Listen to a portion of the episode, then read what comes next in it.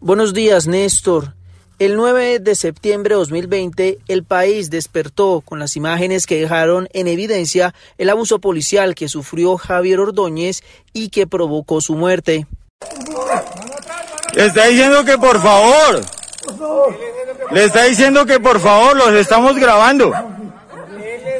En la tarde y noche del 9 de septiembre, miles de personas salieron a manifestarse frente a más de 50 CAI para rechazar el abuso policial.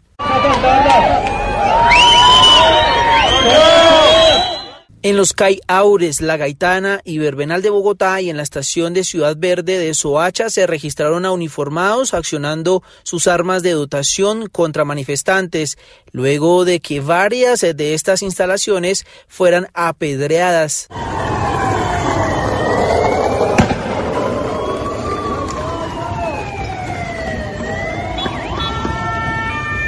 Nuri Rojas es madre de Angie Vaquero, quien fue alcanzada por un disparo en inmediaciones al CAI Aures. Su clamor a un año de estos hechos es solo uno. No entiendo por qué el patrullero Jorge Andrés Lazo Valencia sigue activo si él mató a mi hija.